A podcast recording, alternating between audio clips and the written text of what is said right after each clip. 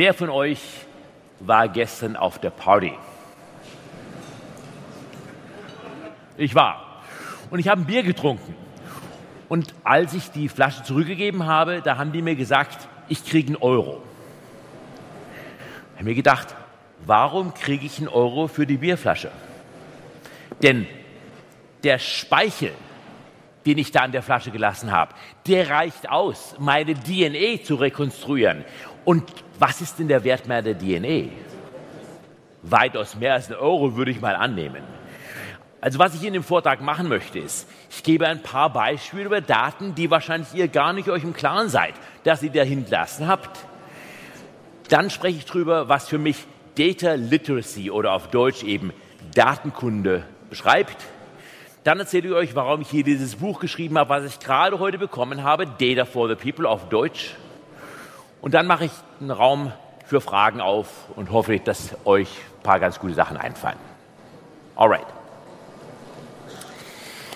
Also, was passiert eigentlich mit dem Wasser oder dem Bier, nachdem man es getrunken hat? Im MIT gibt es eine Gruppe, die analysieren Abwasser. Mit diesen Analysen können die herausfinden, was für Drogen zum Beispiel in dem Bereich, der dieses Abwasser reinfüttert, was da genommen wird. Selbst können sie herausfinden, wie groß der Diabetesanteil ist. Allein auf der Grund der Produkte, die wir eben produzieren, ob es wollen oder nicht, irgendwo muss es ja hin. Oder ein anderes Beispiel. In San Francisco habe ich einen Smart Meter. Das Smart Meter schaut bei mir bis ins Schlafzimmer rein. Denkt ihr, was soll das?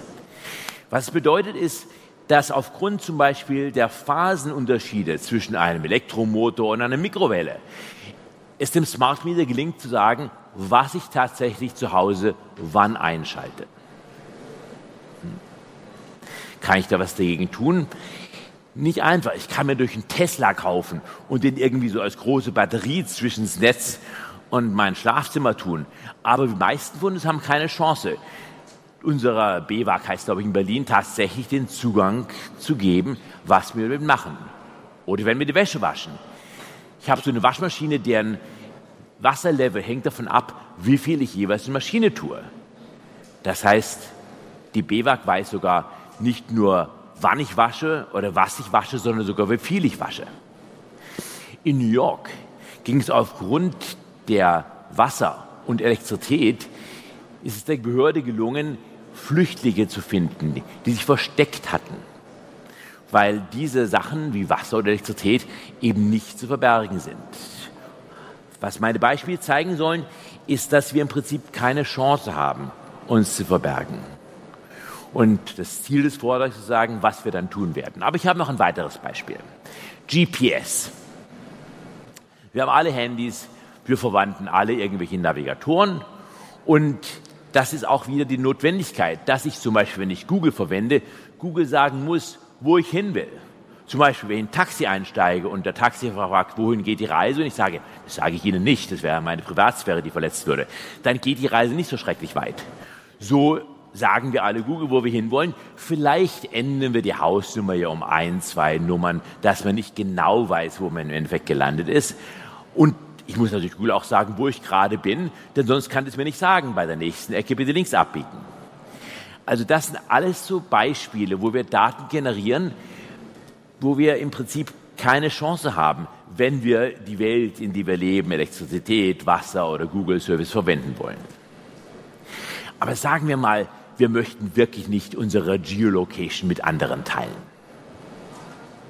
Gibt es eine Firma in Amerika, die heißt Vigilance Solutions.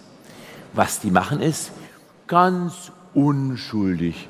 Die nehmen einfach Nummernschilder auf. Also Kraftfahrzeugkennzeichen. Das Ziel des Kraftfahrzeugkennzeichens ist natürlich zu sagen, was für ein Auto es sich handelt. Also da ist ja an sich nichts Verkehrtes dran. Und das machen die ganz systematisch. Sonst nichts. Also nicht irgendwie Bilder von Leuten, das macht ja Facebook schon. Nein, nur Kraftfahrzeugkennzeichen. Da stehen also auf öffentlichen Plätzen, aber vielleicht unter dem einen oder dem anderen Fenster bei jemandem zu Hause oder vielleicht zu einem oder anderen Auto. Also eine kleine Kamera die einfach nachschaut, was sind die Kraftfahrzeugkennzeichen. Und die werden dann zusammengeführt. Hm. Wenn also jetzt hier Ihre Partnerin meint, Sie würden tatsächlich vielleicht etwas zu spät nach Hause kommen und sagen, nein, Schatzi, ich muss einfach immer so viel arbeiten, für eine gewisse Fee kann sie natürlich dann auch herausfinden, wann dieses Auto tatsächlich wohin gefahren ist. Und dass sie vielleicht nicht bis abends um 10 im Büro waren, schon um 5 tatsächlich woanders hingefahren sind. Woraus mir hier drauf ankommt, ist, dass Daten, die an sich unschuldig sind, die jeder per Hand aufschreiben kann, durch diese Verknüpfung automatisch jetzt hier zu ihren Bewegungsmuster oder zumindest zu den Bewegungsmuster ihres Autos führen können. Also selbst wenn wir jetzt sagen, GPS möchte ich nicht, ich verwende keinen Navigator, gibt es andere Arten herauszufinden, wo sie wann gerade sind und wo sie waren. Vielleicht noch ein weiteres Beispiel. Ich habe noch ein Haus in China und habe da auch so mit Alibaba zum Beispiel zusammengearbeitet. Und ein Bekannter von mir, der schreibt die Software, der hat eine Firma, die die Software für das Public Security Bureau, also praktisch die Polizeibehörde in China schreibt. Und er hat mir erzählt, dass alle Schlösser in Hotels, also wo man so eine Keycard davor hält und geht es die Tür auf, zentral von der Polizei gestellt werden. Und dann in real time, wenn bei Ihnen die Tür aufgemacht wird, ein Signal gemeldet wird. Und das sind keine Big Data, das sind Small Data. Tür auf. Sehr kleine Daten. Aber aufgrund dieser Daten gelingt es der Polizei zu wissen, ob da jemand eben mehr Traffic at night hat in seinem Zimmer, als man es als normaler Mensch haben würde. Drogenhändler, Prostituierte oder was auch immer als Geschäfte in Hotels blühen.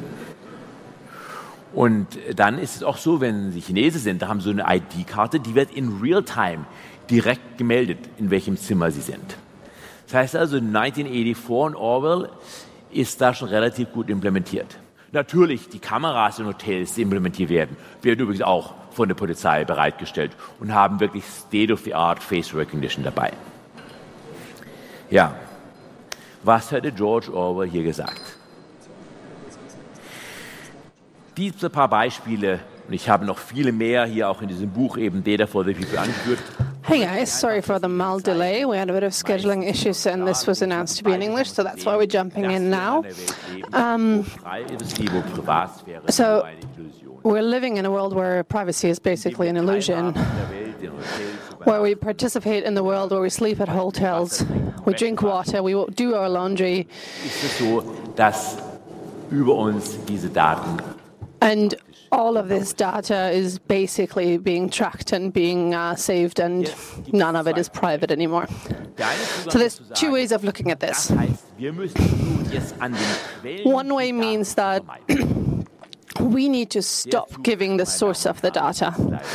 Unfortunately, people, this train has left the station. The only option that we basically have by now is all right, we've got the data, so what can I as an individual ask for demand from companies from the state that the data that has been put out there, that has been revealed, what can we expect that is given back to us in return? For giving up this data. Um, and the Chinese people are a bit further ahead of us at this stage. In 2020, in all of China, is something that at the moment is in a trial experimental stage is going to become an obligation. Social credit score. Which is called the social credit score. There's a bunch of big companies that do this kind of social credit score, and this score, this number for every individual, is calculated based from all sorts of data that you've been entered and given into the system. For example, if you've um, crossed the traffic light on a red light, you jaywalked, you get deducted one, one point. Or if you shoplift for exchange, and you get five deductions. Or if you auf Alibaba oder Taobao verkaufen, sell things on Alibaba or Taobao who are counterfeit goods who are not the actual real thing, but a fake. What happens then? plus 100 Punkte. Plus Weil sie 100 points. zeigen, dass sie ein Because Mitglied der Gesellschaft sind, You've shown that you're a member of society that is advancing uh, economic trade. Diese Firmen werden also These companies um are going to do Gleichung zusammenführen, was wir the calculations on your credit score. können, dass das zumindest öffentlich geschieht, dass man weiß, And the advantage is that these things are, are public. So you know what kind of cues will do, like, will enter into this accumulation, into this equation. But what sense does this equation make? Well, it makes the sense that you possibly can get credit afterwards, like what in Germany does the Schufa, which is the system that is our credit score for when you apply for an apartment, for example. ihr, eigener Social Settlement Score Wert unter einem gewissen Wert liegt, dann kann ihr Kind leider nicht in diese gute Schule. But the question also is like if your if your score is under a certain point, for example, is is your kid going to be able to be entered in a certain school? So the question really is, what is this score going to be used for uh, when it comes to measurement? But the one good side about this is that the Chinese have thought about how can they, on a societal scope and scale, discuss the fact that this data is there and what are the terms that will go into this score and data and how do you want to balance it and sagen, dass dieses oder jenes wichtiger ist. do we want to say that this is more important than that and what weighs more in this equation? What's very important for me personally, that there is no black and white in this question finite equation. endliche Resources, die irgendwie verteilt werden. We have final resources that have to be distributed, like education, financial credit, and we have to think about what criteria, what criteria do we want to apply to uh, when you want to get access to education, for example. Hier zu sagen, diese Trade-offs, diese explizit zu machen. And to explicitly show how this trade off, how this exchange of good ist meiner Meinung works, nach der richtige is, Level, auf dem die Diskussion in my opinion, the scope this discussion needs to be held on. To push that aside and say that I don't want to know about this, and to say that this data hasn't been accumulated, that's not going to get us anywhere. So, what is the worth of data? For example, the spit on my bottle. This is an example that he, has, he gave in the introduction of his talk, which we didn't translate. The worth of data are the decisions that are based upon this mal an, die data. Leute, die mir da gestern Euro für meine Bierflasche So, the people that gave me a euro for my beer bottle. haben, eine DNA-Analyse durch. Look, let's play this game. Play a mind game. They actually did analyze my spit on the beer bottle and they gave me a urine extent. So, what is the worth of this data? Eine Krankenversicherung sind. For example, if you're a healthcare plan über die Republika den Zugang zu meinen that through Republica got access to the data that I gave into Republica. So if this is based on a pure capitalistic ideal, verteilt wird, sondern wirklich individual Risiko berechnet wird. Wie würden Sie das machen? Was ist Fairness? What would happen? Is this fair? Is it fair not to know something? Fairness Bewusst als Gesellschaft. Or is it fair to have a conscious equation about this? Sagen wir, okay, To understand, okay, if somebody is a smoker, That definitely justifies having a higher policy that you need to pay because you uh, do consciously decide to compromise your health. But what if somebody who genetically has a certain disposure? That, on the other hand, is a different story because that's not really their choice and their own decision. So, in this book, in my book, there's a lot of examples. I have six rights that I think that us as citizens Individuum haben sollen. should have as an individual. The first ones are rights of transparency. The dass ich das first two, actually. meine Daten Some- einsehen zu können. First of all, I have a right to look into my data, Das ist nicht irgendwie so wie das bei Banken but not just in Deutschland und anderen in the way that it works with banks in Germany and other countries, not like small, in like small written letters. Companies, what we demand is that companies give us tools that we can access and interpret our data. Google, for example, is doing a quite all right job on this. I get Google isn't that current and it's not so much loved in this country, but if I look at the Google dashboard, where all my search inquiries are kept, all my geolocations from the past 10 years have been tracked. And I can, I can look this up, I can look into that. When was I at this place? The Google dashboard I honestly recommend you look into that. It's a relatively good implementation to give you as a user access to your own data that's more than just the raw data. Das ist Step That's step one. Was außer den Transparenz What beyond the transparency towards your own data is what we demand. The second right that we should have or have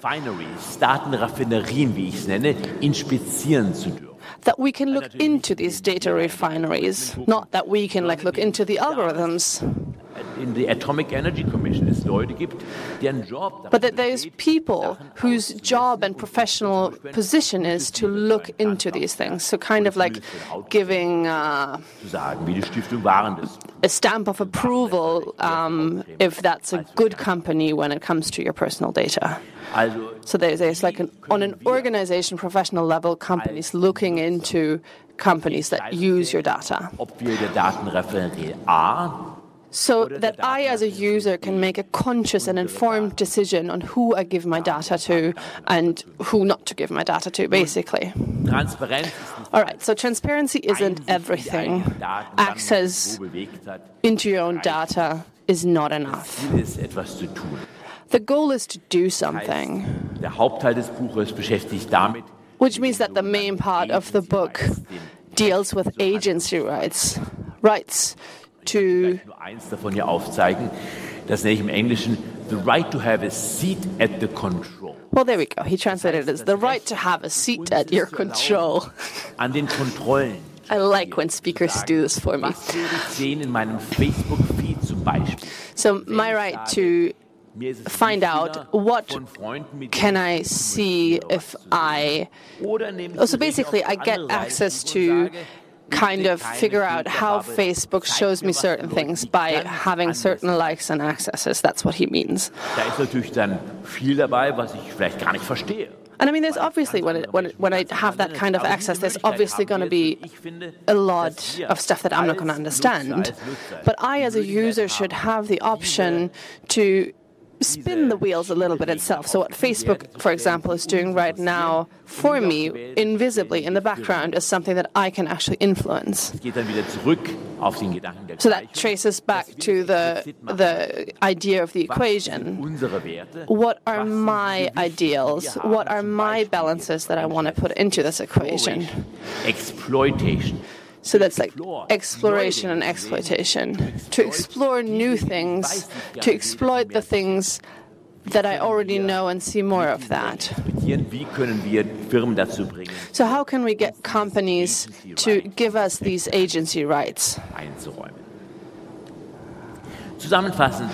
To summarize, wir leben in einer Welt, I'd say we live in a world where we're better off than we've ever been before. allerdings ist auch eine Welt, in der wir But- mehr für die Zukunft produzieren, als wir es jemals getan haben. It's also a world where we are creating more for the future than we've ever done before. Dass es kein Löschen von Daten gibt. Das ist eine Illusion. The data that we're creating Andererseits heißt Datenkunde aber auch, is immensely impacting the way that we view our future. And the deletion, deleting of, of um, data is something that's an absolute illusion.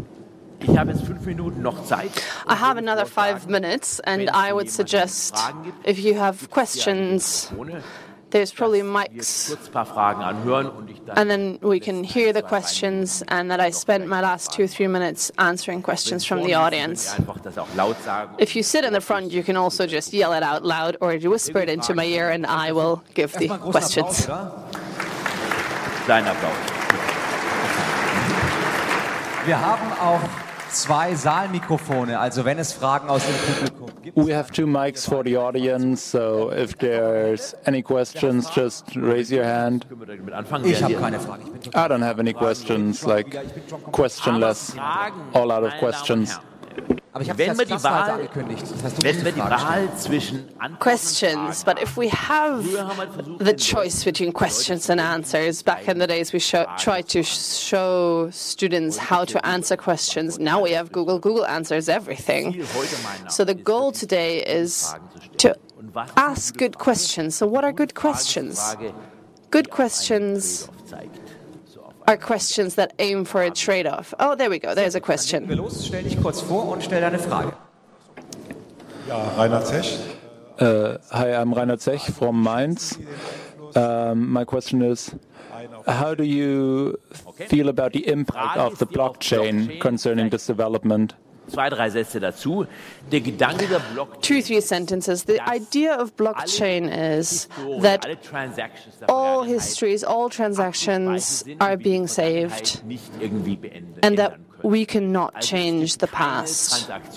So there's no transaction that ohne dass sie eine Spur hinter. hasn't happened without leaving a trace of it.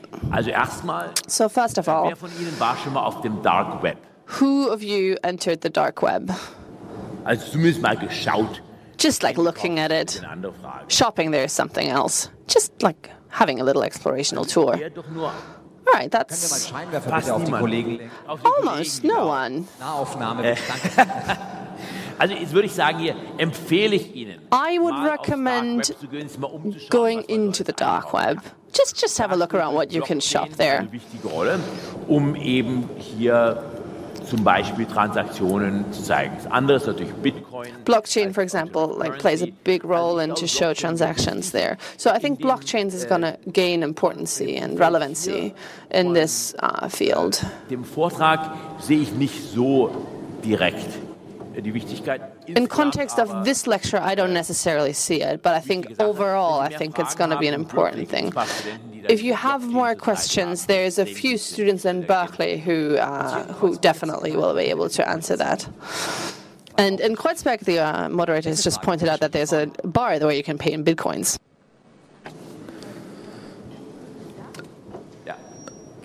Claudia Simon, Piratenpartei. Claudia Simon from the Pirate Party, Germany. Individual Data gegen Community Individual data against community data.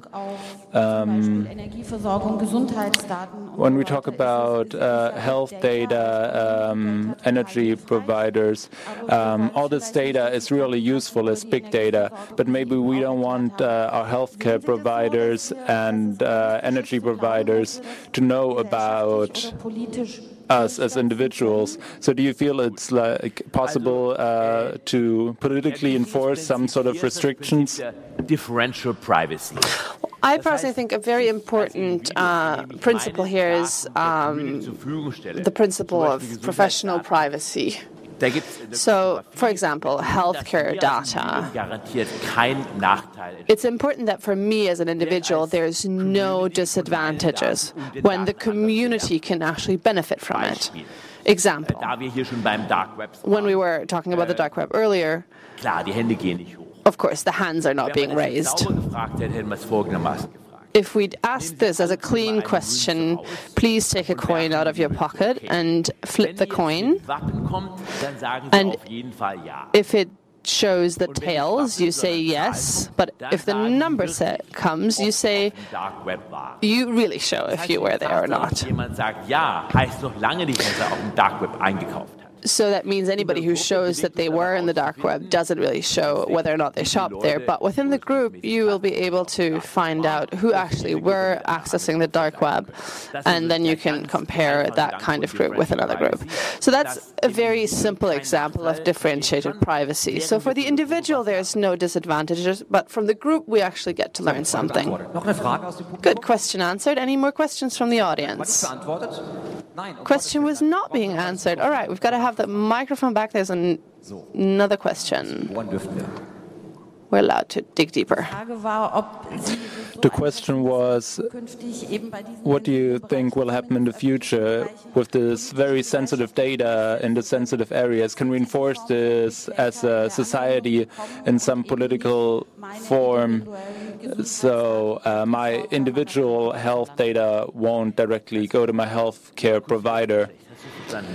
Ich kann es einmal noch wiederholen. Also, und was ich davon verstanden habe. Sorry, I, I didn't understand it. Uh, the acoustics wasn't that great. So, did you get it? Also schaffen wir es gesellschaftlich durchzusetzen, dass unsere Daten Can we enforce in some political way that our individual health data won't just be handed over to our healthcare providers, but that we can have a say in what data Jetzt nochmal Mikrofon. will be handed over? Tut mir leid, dass das als I'm sorry. Data verwendet wird, also The data being used as community data über die Gesundheit so, der Gesellschaft, ähm, äh, Epidemiologie und so using weiter und so uh, basically big data and finding out Unterscheiden ist ja im about um, societal drauf. Wir wissen ja nicht, was health mit diesen ganzen developments. Um, but we don't know yet um, what's going to happen with individualisiert the health data Standard wird. Also from individuals that goes to healthcare providers. Meine personenbezogenen Daten ohne So, Anschlüsse, sondern noch als Kohortenstatistik, wie man so schön sagt im Marketingdeutsch, ähm, ob wir da überhaupt noch eine Kontrolle behalten als Gesellschaft. so is there some sort of control that we can keep as a society on our own individual data? Was ich gegeben hatte, versuchte die Frage tatsächlich zu All right, so the, the example that you're giving, wo wir tatsächlich I really tried to address in my answer before, so that we cannot trace it back to an individual decision, but we can only look at the group, no, at, only at the cohort. aber nicht auf We can only make assumptions about the group, but not ever on the individual scale. Zeit sind, aber ich habe eine super Idee. Da Ja. draußen gibt es eine But we're unfortunately out of time, so you two are probably just going to meet outside and discuss this in an interpersonal conversation. So where do I go now? Where do I go? Also wer immer will, Oh, just go meet dieser somewhere. Tür, an dieser Tür können wir uns weiter All right, we're going to meet over there at the door. Thank you very much, Andreas Weigend. It's okay.